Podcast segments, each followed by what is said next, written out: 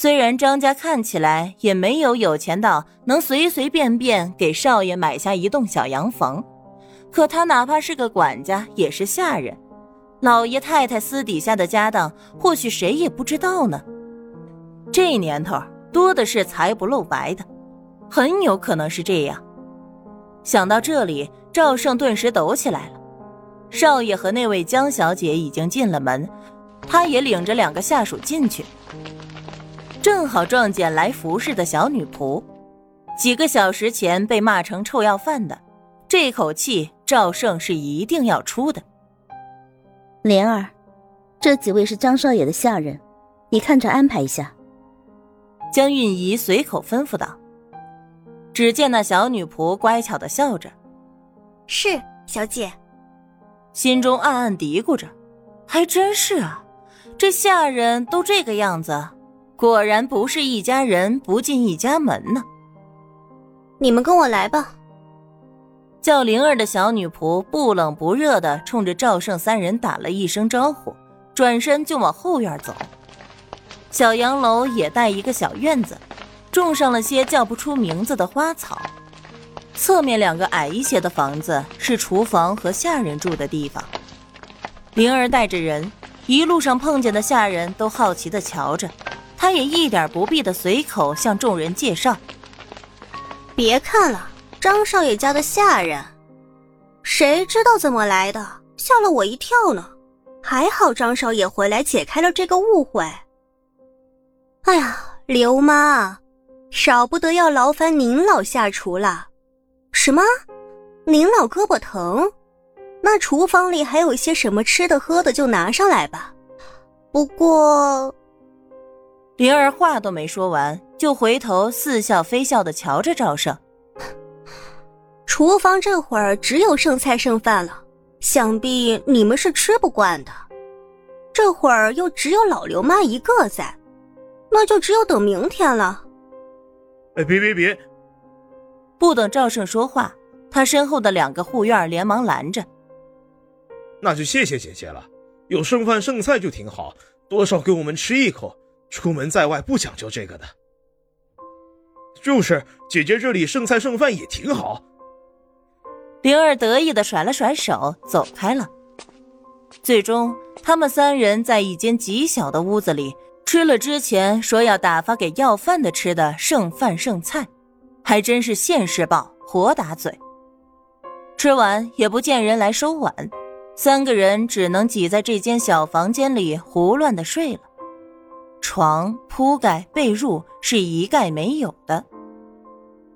赵胜有心要起来发作一通，但一来没有摸清楚情况，二来他听那小丫头一口一个张少爷，总觉得不对劲儿。既然房子是自家的，怎么自家少爷反倒成了张少爷了？还是说那小丫头是江小姐个人的？这个房子日常是江小姐来住着？仆人分不清楚，也就混乱着叫了，还真是让人摸不清楚头脑。赵胜想要找人商量商量，可听着旁边两个囫囵填饱肚子的下属，此刻正此起彼伏的打着呼噜，睡得那叫一个香，气得他肋下生疼。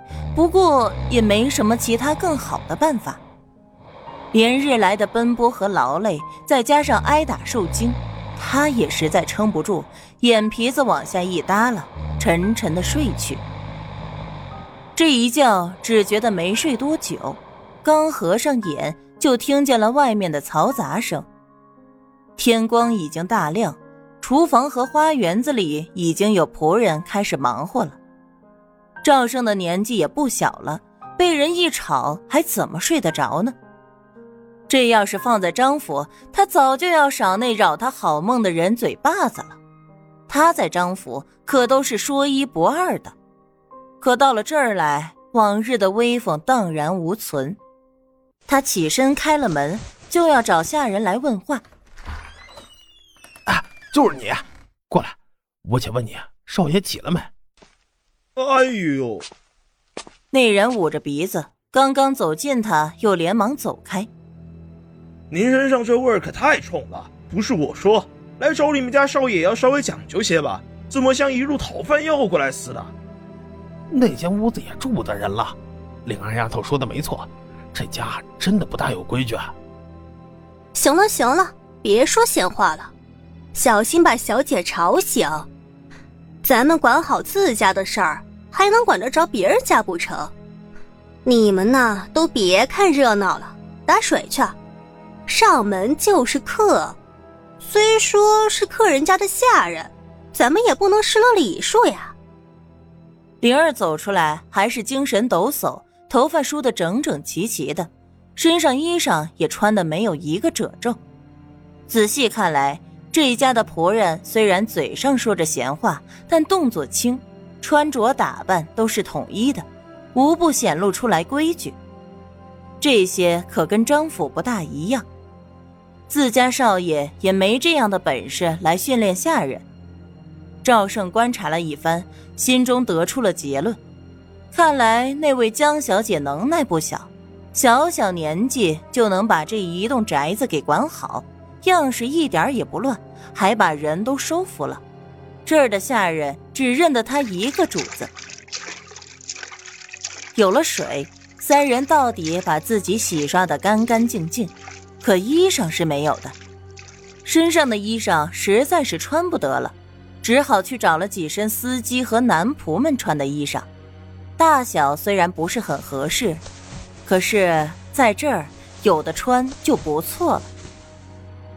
三个人穿上衣裳，互相看了看，都忍不住生出些奇怪的感觉。赵胜又矮又胖，穿上最大的衣裳也还是紧绷绷的，袖子和裤筒又太长，卷了几圈勉强能看。